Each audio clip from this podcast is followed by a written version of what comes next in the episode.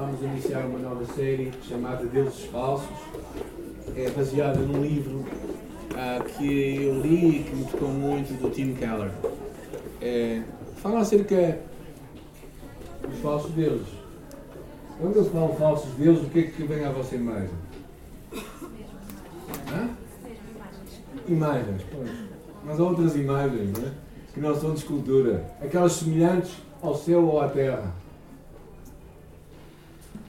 Depois que a crise económica global em 2008 seguiu-se uma trágica sucessão de pessoas ricas que vieram a morrer. O diretor eh, financeiro de Fred Mac, uma companhia financeira nos Estados Unidos, enforcou-se no seu portão. O presidente executivo de Sheldon Good, uma imobiliária nos Estados Unidos, deu um tiro na cabeça ao volante do seu Jaguar vermelho um administrador financeiro francês que investiu fortunas nas principais famílias europeias, inclusive a família real inglesa, terá perdido cerca de 1,4 bilhões de dólares.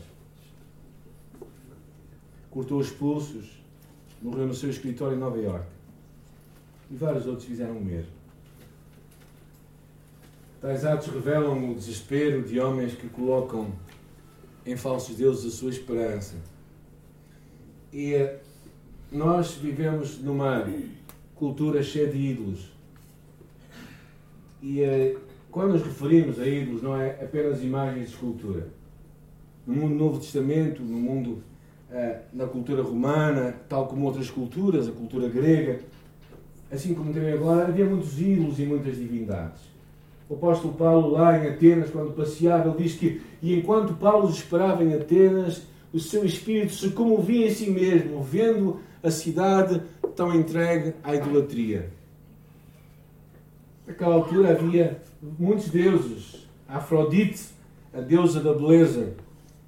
Ares, o deus da guerra. Artemis, a deusa da fertilidade e da riqueza. Hefesto, o Deus do artesanato e muitos outros. A cultura de hoje não é diferente. Cada uma tem o seu conjunto de ídolos, cada uma tem o seu sacerdócio, cada uma tem os seus templos. Podem ser torres empresariais, podem ser academias, spas, estádios, onde os sacrifícios também têm de ser feitos. Quais são os deuses da beleza, do poder, do dinheiro, do sucesso que assumiram proporções míticas na nossa vida pessoal ou na nossa sociedade? Bem, podemos não nos ajoelhar diante da Afrodite, mas hoje jovens são levadas à depressão e a disfunções alimentares por causa de uma excessiva preocupação com a sua imagem. Podemos não queimar incenso a Artemis, mas quando o dinheiro é levado como um Deus em nossa vida, sacrifícios são feitos. Por amor ao dinheiro, muitos esquecem a sua família e a sua comunidade para serem mais ricos e mais bem-sucedidos. E tal como no passado, as divindades estão sedentas de sangue e difíceis de satisfazer. Hoje também fazem as suas presas ídolos do coração. O livro de Ezequiel fala claramente isto, de uma forma muito interessante. Quando, tal como aconteceu em 2008 também, na altura de Ezequiel, um profeta do Velho Testamento que viveu cerca de 700 anos antes de Jesus, ele diz assim: Estes homens ergueram ídolos nos seus corações. Ídolo é o que torna o coração do homem coisas boas como por exemplo, coisas boas, como por exemplo, uma carreira de sucesso, amor, bens materiais, família. Torna disso o propósito final da sua vida. Nosso coração diviniza as coisas e pessoas e as torna o centro e o propósito da nossa vida. Porque achamos que elas nos vão dar significado, proteção, segurança, satisfação se as alcançarmos. No filme de Tolkien, O Senhor dos Anéis, fala verdadeiramente acerca do papel, acerca do anel que torna aquelas pessoas que o possuem mais dependentes e escravos dele. O anel é como um símbolo de um ídolo, da qual ninguém pode deixar-se livrar-se. É? Este realmente é, é um filme interessante porque mostra como estes falsos deuses começam a ter tanta importância em nossa vida. Tudo pode ser um ídolo, na verdade. Quando nós lembramos as palavras do Velho Testamento, lá no livro de Êxodo, quando se diz: Não terás outros deuses diante de mim, não é? Vamos ver. Agora assisto. Não terás outros deuses além de mim. Não farás para ti nenhum ídolo, nenhuma imagem de qualquer coisa no céu, na terra ou debaixo da terra não te prostrarás diante deles, nem lhes prestarás culto. O que é que pode ser um ídolo? Tudo que nos afasta deles. Tudo que nos... Sim. Mas segundo este, segundo este versículo, qualquer coisa. Qualquer coisa. Não é? Qualquer coisa que está no céu, ou onde é que está também? Né? Na terra. Ou debaixo da terra. Não é? Qualquer coisa. A palavra ídolo faz lembrar a palavra ideia. Quando nós pegamos uma ideia e transformamos isso Sim. Quando as coisas tornam-se um Deus alternativo em nossa vida. Quando nós damos uma maior importância. Talvez uma possível definição de um ídolo será qualquer coisa ou pessoa que para ti seja mais importante do que Deus. Podem ser coisas muito boas, tal como uma boa carreira, sucesso, dinheiro, família. Tudo isso é bom em si mesmo, mas quando se torna, toma proporções em nossa vida, que absorve o nosso coração, a nossa imaginação, qualquer coisa que tu crês que te pode dar aquilo que só Deus te pode dar. Um falso Deus, por isso é qualquer coisa que se torna tão central em nossa vida e tão essencial que caso tu percas, vais sentir dificuldades em viver sem isso. Coisas boas como a família, filhos, carreira, dinheiro, conquistas pessoais, respeito e relacionamentos, coisas boas, ainda que em si mesmo sejam dádivas positivas, podem se tornar um falso Deus em nossa vida. Relacionamentos amorosos, beleza, aprovação de colegas, segurança económica, reconhecimento social, até o ministério cristão se pode tornar um Deus em nossa vida. Ídolo é qualquer coisa que tu olhas e dizes no fundo do teu coração: se eu tiver isto, sentirei que a minha vida tem sentido. E saberei que tenho valor, estarei seguro e serei importante. Na verdade, é uma forma de adoração.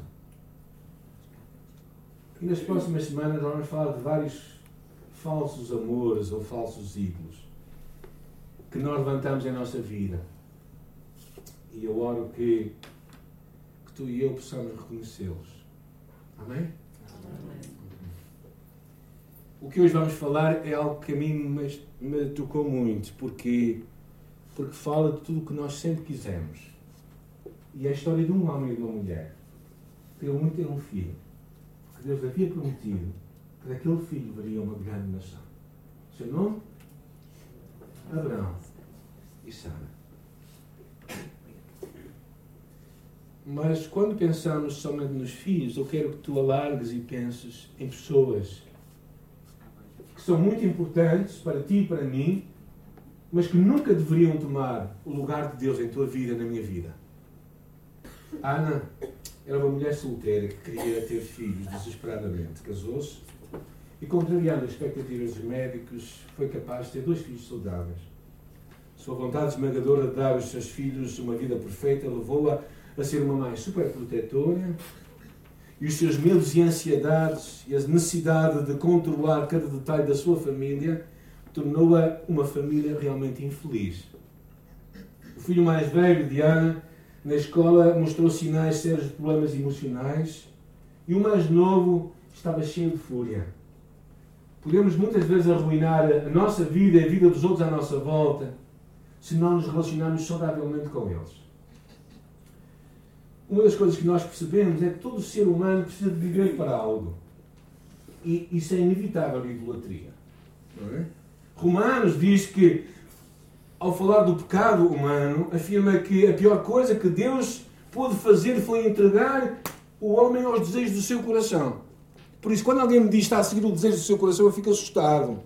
Porque é isto que a Bíblia fala em Romanos capítulo 1, versículo 24, que é o que Deus fez para com aquelas pessoas que não o querem conhecer. Deus os entrega aos desejos do seu coração. E mais à frente, quando falamos de idolatria, ele diz assim: E eles mudaram a verdade de Deus em mentira e honraram e serviram mais criatura do que o Criador. Ou seja, o que é que Paulo está aqui a falar? Está a falar de, de pessoas que decidem servir mais as pessoas à sua volta ou as coisas que têm à sua volta do que a Deus. Será que isto é possível? É bem possível. Ele fala ali. É tão fácil que isto acontecer. Buscar em algo criado o significado, a esperança e a felicidade que apenas o próprio Criador pode dar é idolatria. E mais cedo ou mais tarde, isso vai partir do nosso coração. Conhecendo um pouco de Abraão, a personagem central da nossa história. A chamada de Abraão. Sai da tua terra e da tua parentela para a casa que eu te mostrarei. O que Deus estava a fazer proposta a Abraão era basicamente para deixar toda a sua família, os seus pais, os seus irmãos, ir para uma terra que ele não conhecia, que Deus lhe ia mostrar. Deus não ia dar uma viagem pelo Google, o Google Maps para ver como é que seria em 3D, mas Deus o ia levar para o deserto, onde ele haveria de experimentar quem era Deus. Deus convida Abraão a deixar toda a sua segurança, tudo aquilo que lhe era familiar, para uma aventura no desconhecido, vamos chamar assim. E a palavra de Deus diz, que é interessante em Hebreus, diz que ele saiu embora não soubesse para onde estava a ir. Já alguma vez saíram do lugar e foram para um lugar sem saber para onde é que iam? Bem, às vezes fazemos isso só para distrairmos, não é? Mas imaginem fazer um projeto de vida assim. Ir para um lugar que tu nunca não sabes para onde é que vais. Loucura. Mas Deus lhe tinha chamado para este lugar. E a profecia lá à frente diz assim: que à tua descendência darei esta terra. E se ele dava à descendência aquela terra, o que era preciso para que, que, que a terra tivesse alguém a governá-la? Tinha que haver um descendente. E Abraão não era pai. Tentaram por vários anos ter filhos e Deus surpreendeu-os aos 100 anos de idade de Abraão e aos 90 de Sara de dar o filho prometido. A quem chamaram? Isaac, que significa riso. Isaac nasceu após aqueles longos anos de infertilidade. Eh, além de haver produzido fã Abraão, também trouxe naquele filho a concretização de todos os seus sonhos. Vocês imaginem esperar até aos 100 anos de idade por um filho. Quando ele nasce, o que é que vocês fazem? Vocês estragam, não? Eu acho que sim. Há pessoas com menos anos que estragam os filhos, quanto mais aos 100 anos de idade. E claro que, que aquele filho Isaac tornou-se o centro de tudo. E, e a pergunta que começa a se levantar: havia Abraão sacrificado por Deus ou pelo menino? Deus havia apenas sido um meio para atingir um fim? A quem Abraão entregara o seu coração? Havia ele aprendido a confiar somente em Deus e a amar a Deus pelo que ele é e não apenas pelo que ele tinha de dar? Parece que ainda não. Numa cultura patriarcal, nós percebemos, e de clã, nós percebemos que nascer um filho, particularmente um menino, um rapaz, vamos chamar assim, era o culminar de todas as aspirações de qualquer família, porque viam ali a posteridade dela. E porque se calhar Deus achava que o coração dela não estava em ordem, Deus lhe faz uma segunda chamada. E é interessante o que ele fala. É? Ele diz: A minha aliança, porém, estabelecerei com Isaac. a qual Sara dará luz. Por isso, Isaac era realmente o filho da promessa. Era aquele rapaz que iria dar a continuidade a todos os sonhos e aspirações de um clã, de uma família, que decidiu deixar todo o seu conforto para obedecer à chamada de Deus para um lugar. E por isso em Isaac tudo se iria concretizar. Podemos ser tentados a pensar que o nascimento de Isaac seria o ponto mais alto.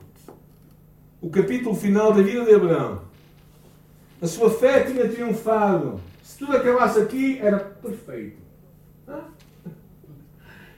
Porém, ele parece que podia viver como um homem feliz. Portanto, ter deixado a sua terra e esperar um filho impossível. Mas a próxima chamada de Deus é muito mais chocante. Quando Deus lhe diz: Toma agora o teu filho, o teu único filho Isaac, a quem amas, e vai à terra de Moriá e oferece ali um holocausto sobre uma das montanhas que eu te darei. Este era o teste final. Isaac agora era tudo para Abraão. Tudo para Abraão. Notemos as expressões que diz aí: toma o teu filho, o teu único filho, mais a quem amas. Deus decide enfatizar a Abraão realmente onde é que estava Isaac.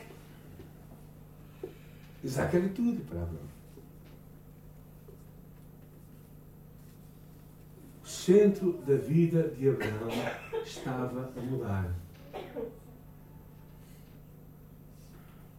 Será que às vezes o nosso centro não muda? O nosso amor pelas pessoas não consegue ser maior do que o nosso amor para Deus? Será que às vezes, para agradar a pessoa, nós não estamos dispostos a abdicar muitas outras coisas mais importantes que Deus tem para nós?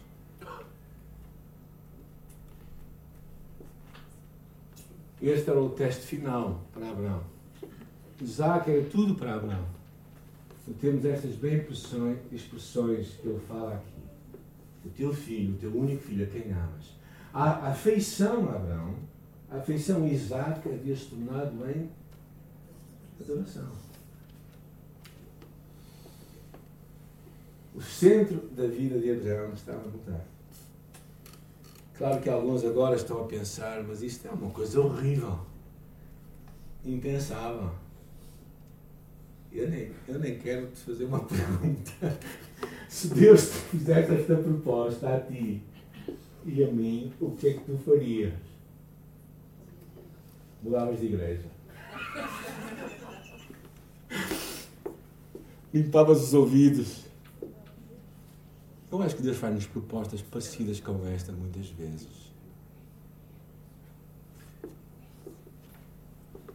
Ana, a mulher que nós começámos a falar, ela ansiou filhos durante muito tempo. Achava que viveria para sempre. Viveria feliz para sempre, mas tal não aconteceu. Acreditar que ter filhos é a solução para todos os nossos problemas na família nunca é verdade. Nunca é verdade. Quando Abraão recebeu esta ordem divina, por que é que ele decidiu obedecer? Numa cultura, isto é muito difícil para ti e para mim compreendermos, mas naquela cultura, a ideia de família, do clã, era muito mais importante do que o indivíduo o sucesso e a prosperidade pessoal não eram procurados. O que era procurado era que a família pudesse ser bem-sucedida.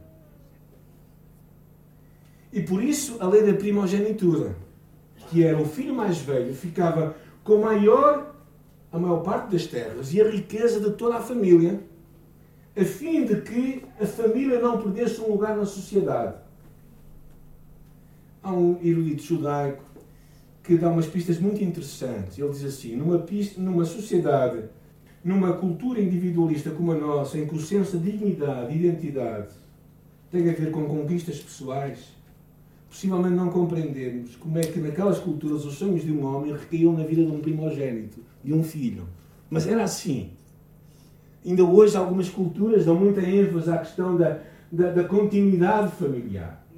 Não é? No passado, mesmo em Portugal, o primogênito era tratado de uma forma diferente do que os outros filhos. até por acaso alguém me estava a lembrar a questão da cabeça de casal, por exemplo, quando há heranças, tudo isso. Ainda hoje, de alguma forma, algum poder sobre ele. Mas no passado, a questão de ser o primogênito era muito mais notado. Chamar Abraão a abrir mão do seu primogênito é como pedir a um cirurgião a mão com o qual ele opera, um artista gráfico que desse um dos seus olhos. Quando nós estudamos perante os realitas a vida do primogênito, uma das coisas que nós vemos, e eu pus as passagens porque eu acho que são muito interessantes para nós estudarmos, é que a vida do primogênito era perdida, pertencia a Deus e tinha que ser resgatada. Eis do capítulo 22, versículo 29. Eu decidi pôr aqui porque eu penso que isto foi uma coisa que a mim me tocou imenso estudar este assunto, porque acho que é muito importante termos isto em mente. Êxodo 22 e 29 diz assim: Não tardarás em oferecer ofertas do melhor das tuas ceifas e das tuas vinhas. O primogênito dos teus filhos me darás. O primeiro de cada família era de quem? Era de Deus. Pertencia a Deus. Lendo um pouco mais à frente, eh, no capítulo 34, versículo 20.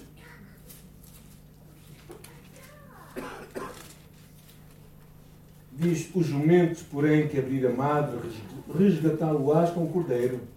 Mas se não resgatares, será desnucado. Reunirás ou restaurarás todos os primogênitos de teus filhos, ninguém aparecerá de mim de mãos vazias. O que é que isto quer dizer? Quer dizer que cada filho, o primeiro filho de uma casa, tinha de ser resgatado diante de Deus. Tinha que haver uma oferta que era entregue a Deus em troca daquele filho que Deus estava a dar. Mais à frente, no livro de Números, capítulo 3, é muito interessante o que Deus fala aqui no livro de Números. Números, capítulo 3, versículo 40 e 41. Disse o Senhor a Moisés: Quanto a todo o primogênito varão dos filhos de Israel, cada um nominalmente de um mês para cima, e para mim tomarás os levitas em lugar dos primogênitos. O que Deus decidiu fazer foi que, em lugar daqueles primogênitos que tinham que ser entregues a Deus, na nação de Israel, o que é que eles faziam? Separavam os levitas, os da tribo de Levi, para servir a Deus. Então vocês imaginem que somos Israel, imaginem que nós temos 50 mil primogênitos. Tinha de haver 50 mil levitas que tomavam o lugar dos primogênitos. Porquê? Porque aquele, aquele primogênito era de Deus. E depois, até mais à frente, fala do próprio pagamento do resgate. No versículo 46 a 48, lhe diz, pelo resgate, diz assim, pelo resgate dos 273 dos primogênitos dos filhos de Israel, que excedem o número de levitas, ou seja, havia mais 273 do que o número de levitas, tomarás por cabeça cinco ciclos. Ou seja, cada primogênito tinha um valor a dar, tinha um preço a pagar. Então o que acontece? Basicamente, eles tiram, estabelecem para que o, o primogênito fosse de Deus. Porque esse era o princípio. Esse é o princípio que eu acho que também me ajuda a mim, como dizimista, a tirar o primeiro do que Deus me dá para eu. Porque o primeiro é de Deus. É um ato de adoração, é um ato de colocar Deus em primeiro lugar. O primogênito é a família para o judeu. Daí que a vida do primogênito pertencia a Deus. A vida de Isaac pertencia a Deus. A não ser que fosse resgatada. Do, devido ao pecado, estaria em débito para com a justiça divina. Então Deus não pediu a Abraão para assassinar Sara ou para assassinar Isaac. Não o pediu para o matar. Mas pediu para o oferecer em holocausto. Porque o primogênito pertencia a Deus. Podemos imaginar a caminhada para a montanha. No capítulo 22 de Êxodo, desculpem, 22 de Gênesis, lemos um pouco desta caminhada. É, é, muito interessante e emocionante, eu acho, este episódio, quando Deus fala isto a Abraão para oferecer o seu filho, o seu único filho. Abraão, num certo momento, se despede dos seus servos e os deixa para trás. Eles dizem assim: Então disse aos seus servos: Esperai aqui com o jumento, e eu e o rapaz iremos até lá, e havendo adorado. O que é que dizem? O que é que diz na vossa Bíblia? Havendo adorado, voltaremos. Voltaremos os dois. Voltaremos novamente. Abraão tinha esta compreensão de que não, ele não sabia muito como aquilo iria acontecer. Ele não sabia muito como se iria passar. Mas ele acredita que de alguma forma Deus iria permitir que Isaac voltasse com ele. Quando chegaram ao lugar que Deus dissera, edificou um altar pôs sobre ele a lenha, amarrou Isaac, seu filho, deitou-o sobre um altar, em cima da lenha, estendeu a mão a Abraão e tomou o cutelo para emular o seu filho. E naquele momento Deus fala e diz: Abraão, Abraão. E ele disse: Eis-me aqui. E Deus lhe diz: Agora eu sei que temes a Deus. Eu sei que tu me amas. Eu sei que o teu coração está em ordem. Eu sei que eu sou tudo para ti, Abraão. É isso que Deus está a dizer a Abraão claramente. Ou seja, basicamente, verdadeiramente, o que ele estava a dizer era que Deus estava a dizer: agora eu sei que eu estou acima de todas as coisas. Agora eu sei que tu temes a Deus. Porque Isaac foi um, um presente maravilhoso para Abraão, não era seguro tê-lo, abraçá-lo, até que Abraão estivesse disposto a colocar Deus em primeiro lugar. Quando nós fazemos uma simples cerimónia, que nós achamos que é simples, mas é muito significativa, que é a entrega dos nossos filhos a Deus, quando eles são pequenos, é para dizer a Deus verdadeiramente, com todo o nosso coração, e este filho é teu, não é meu. Não podemos agarrá-los como se fossem nossos. Não podemos construir um projeto de vida para eles. Temos que acreditar que Deus tem o melhor para eles. Eu chamo isto o perigo das melhores coisas da vida. Porque verdadeiramente este rapaz, que era uma promessa de Deus, poderia se tornar, era certamente o maior perigo para Abraão. Deus estava a colocar Abraão na fornalha para que o seu amor fosse purificado como o ouro é quando passa pelo fogo. Este tratamento doloroso dado por Deus foi um ato de grande misericórdia. Porque Isaac era um presente maravilhoso para Abraão, não era seguro, não era seguro tê-lo, segurá-lo como se fosse teu, até que Abraão estivesse disposto a oferecê-lo a Deus. Até que Abraão foi forçado a escolher. Então descobriu o quanto o seu amor podia se ter tornado idólatra Eu acho que isto é muito, muito, acontece muito com os nossos relacionamentos. Não falo só com filhos, com pessoas à nossa volta, de quem nós vimos a depender. Tal como aquela mulher, Ana, que não deu liberdade aos seus filhos e os sufocou. Nós precisamos de aprender, porque amamos a Deus acima de tudo, não vamos sufocar os nossos filhos. Vamos amá-los, mas de uma forma menos egoísta e mais verdadeira, porque amamos a Deus acima de todas as coisas. Coloca Deus e conhecer Deus como centro da vida da tua família. Eu passo quando pais se preocupam tanto com o sucesso dos seus filhos nas escolas e não querem que eles sejam bem-sucedidos a conhecer o Deus na igreja. Eu fico passado. Alguma coisa está errada em nosso coração. Se nós não damos ênfase a eles conhecerem a Deus de uma forma pessoal, o que é que vamos esperar que eles sejam? Pagãos bem educados? Muito bem. É isso que nós vamos ter.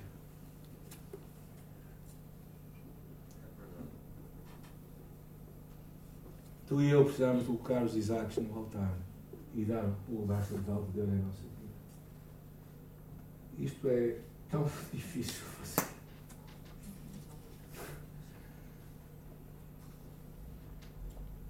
Todos nós precisamos confiar em Deus em primeiro lugar, quanto aos nossos filhos, deixando-os falhar e encontrar paz no amor de Deus e na vontade de Deus. Os ídolos escravizam. Abraão hoje é o pai das três religiões monoteístas do mundo: os islâmicos, os judeus e os cristãos. Porque ele decidiu colocar Deus no centro da sua vida. Mas o que eu gostava de hoje ver agora contigo é pensar numa coisa curiosa: o substituto. Na montanha onde Abraão sacrificou o seu filho, no Calvário, Deus entregou o seu filho amado. E quando ele clama, o que o filho clama, Deus meu, Deus meu, porque me desamparaste, não houve uma voz do céu.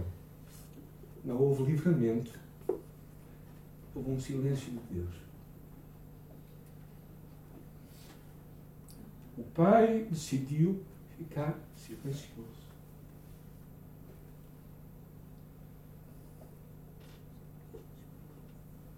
Como Abraão trouxe livramento, com o seu filho houve um silêncio. Por quê? Porque era necessário. Cristo padeceu pelos nossos pecados, o justo pelos injustos, para nos conduzir a Deus. E Romanos, o apóstolo Paulo compreende a dimensão deste amor de Deus quando ele diz: Aquele que nem mesmo o seu próprio filho poupou, antes o entregou por todos nós, como não nos dará também com ele todas as coisas? Ou seja, o amor de Deus é tão grande que decidiu ficar calado, silencioso perante aquela oferta. Precisamos de ouvir este amor do Pai. Aqui está a resposta prática para a nossa idolatria. Precisamos de oferecer a Deus. Precisamos de arranjar formas de não os agarrar, de não os manter, de não nos deixar escravizar por eles. Precisamos de estar seguros de que Deus nos ama e se deleita em nós de forma a que nós podemos repousar nele para encontrar significado, confiança e lidar com o que quer que venha a acontecer em nossa vida. E assim, como Deus viu quanto Abraão o amava, tu e eu podemos ver o quanto Deus nos ama. Agora, sabemos o quanto Deus nos ama. Tu e eu podemos ver o quanto Deus nos ama. Agora sabemos o quanto Deus nos ama, porque não nos negaste o teu único filho. Quando tu tiveres quando tu tiveres dúvidas do amor de Deus, lembra-te de que ele ficou silencioso quando o seu filho morreu por ti.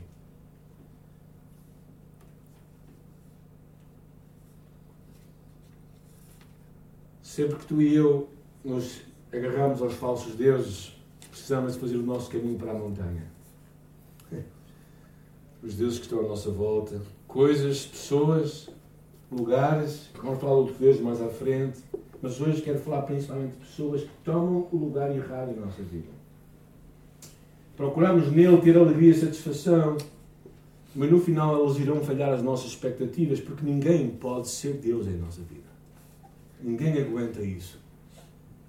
Os momentos mais dolorosos da vida em que os nossos exatos, os nossos filhos nos forem retirados, como é que tu vais responder a Deus? Quando Deus te retirar aquilo que para ti parece mais importante. Claro, podemos optar pela amargura, desespero, sentindo até direito de nos zangarmos com Deus. Há pessoas que dizem: Trabalhei uma vida toda para chegar a este patamar e agora tudo está perdido. Pensaram em pessoas que têm perdido tudo na sua vida por acidente, por um desastre, qualquer coisa. E colocam nisso o seu coração e perdem tudo. Porquê? Porque o seu coração está no lugar errado. Alguns dizem, fiz tudo para meus filhos terem uma vida boa. E eles não valorizam nada. Esquecemos que vida boa não é simplesmente coisas que nós podemos dar, mas é a pessoa que ele vai ser. Claro que podemos optar por isto, ou então podemos, como Abraão, subir a montanha e dizer: Entendo que me estás a chamar para fazer a entrega de algo que eu penso que é mais importante que tu, mas não é. Alguém disse que tu percebes que Jesus é tudo o que precisas até que Ele seja tudo o que tu tens. E claro que esta frase, a minha esposa estava a comentar comigo, e muito bem, é uma frase muito difícil de, de viver, e não quero que nenhum de vocês pense nela até, acho que nós, pela graça de Deus, já vai passar por isto. onde nós, pela graça de Deus, vai chegar a um ponto como Jó, que perdeu tudo e que disse: Bendito seja o nome de Deus. E um de nós, pela graça de Deus, vai ter vai ver arrancado pessoas tão significativamente em sua vida. Mas se aquilo acontecesse, onde é que estaria o nosso coração? Muitos deuses podem permanecer em tua vida uma vez que tu os coloques debaixo da mão de Deus. Muitos desses falsos deuses, na verdade, como eu falei no princípio, família, relacionamentos, beleza, como eu, por exemplo, sucesso profissional ou financeiro, são dádivas de Deus. São coisas boas de Deus para ti e para ti. Deus não quer, Deus não tem prazer nenhum em que nós vivamos vidas que não sejam boas, mas nunca deixes que isso se torne a tua vida. Muitas vezes parece que Deus nos está a matar, mas não, na verdade Ele está-nos a salvar. Deus levantou homens como José, como Moisés, como Davi, em que parece que o abandono, que os abandonou para mais tarde lidar com os ídolos destrutivos da vida deles. E tal acontece sempre no meio da adversidade. Nem sempre podemos conhecer as razões pelas quais Deus nos permite passar por tempos difíceis e permite que coisas mais nos aconteçam. Mas como Jesus fez, podemos sempre confiar em Deus. O meu encorajamento para ti hoje são dois. Um deles é se tu conheces este Jesus que te amou a ponto de dar a sua vida por ti. E se não o conheces, hoje é o dia da oportunidade para a tua vida. Deus, com Abraão, trouxe livramento e trouxe um cordeiro para substituir. Quando o seu filho foi entregue naquela cruz no Calvário, não houve substituto para ele. Que ele tinha de morrer para que tu e eu pudéssemos ser salvos. E se tu não conheces Jesus, é a altura de hoje mesmo que tu te entregares a Ele. Mas eu te quero encorajar a ir muito mais longe. Tu que já és cristão, seguidor de Jesus Cristo, eu te quero encorajar a consultar o teu coração, seres honesto contigo mesmo. E a não permitir que nada no teu coração seja mais importante do que Deus. Ah, enquanto eu estava a preparar esta mensagem, Deus falou muito comigo porque às vezes nós nos prendemos às pessoas e as pessoas tornam o centro da nossa vida. E todas elas são importantes, relacionamentos familiares são muito importantes, os nossos filhos, a nossa esposa, os nossos netos, mas ninguém é mais importante do que Deus. E, não permitas que Deus tenha de tirar algo para que tu entregues a Ele tudo. Porque eu penso que a proposta para Abraão era uma proposta difícil. Abraão acreditava que a justiça de Deus tinha que ser exercida ao ser obediente entregando o seu filho para resgatar o seu pecado. Mas ele também acreditava na graça de Deus que seria maior para o trazer de volta. E eu, eu para mim, eu quero olhar para esta mensagem e olhar para aquela imagem, tudo o que eu sempre quis. O que tu e eu queremos é pessoas à nossa volta, que nós amamos e que são importantes para nós.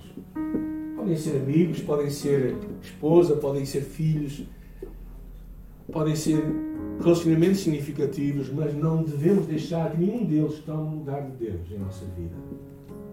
Não devemos deixar que eles, que eles levem a nosso, comprometam a nossa obediência e o nosso amor por Deus.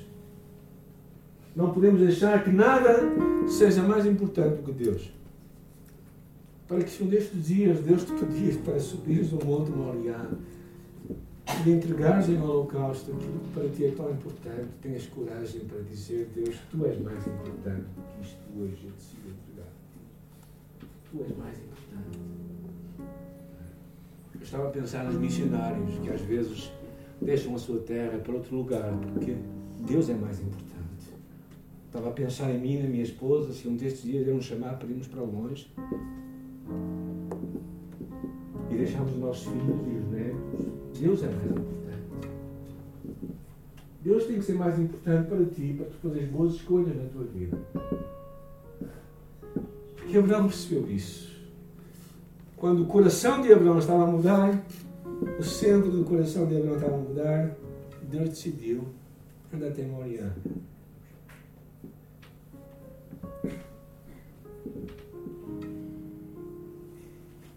E que Deus possa trabalhar em nossos corações neste dia.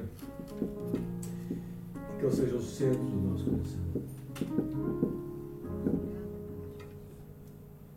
Fechemos os nossos olhos em silêncio, estudo com Deus, abrindo o nosso coração para Deus. Não, Deus não falou para outra pessoa que não está aqui. Não falou para ninguém que, está, que não está aqui. Deus falou para quem está aqui esta manhã.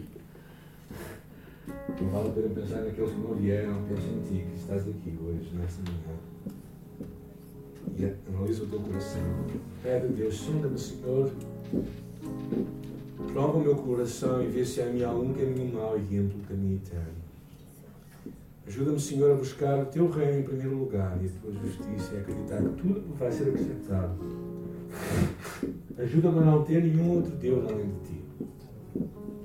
Ajuda-me a perceber que educar os meus filhos para te conhecer é muito mais importante do que educá-los para serem o que quer que seja na vida. Qualquer homem, qualquer mulher pode fazer qualquer coisa na vida, mas só nós podemos levar os nossos filhos a sermos pessoas que te vão amar e temer. Dá-nos empenho nisso. E eu oro, Senhor, que, que nos ajudes a cada um de nós também nas lutas que estamos a fazer, a acreditar que tu tens um propósito em tudo. E que se tu decidiste, por amor de nós, entregar o teu único filho numa cruz para morrer, porque nos amaste, certamente nunca poderemos duvidar do teu amor por nós. Nunca. E Senhor, eu oro que faças isso em nosso coração. Torna-nos discípulos que te amamos e que te seguimos. Pessoas que acreditam que o melhor de Deus é aquilo que tu estás a realizar na vida de cada um de nós. Nos entregamos ao teu cuidado nesta manhã, ao teu amor. Mesmo que o nosso caminhada seja difícil, tu foste o Deus que abandonaste o teu filho por amor de nós. Ficaste silencioso. Por isso, fala ao nosso coração quando amas. Em nome de Jesus.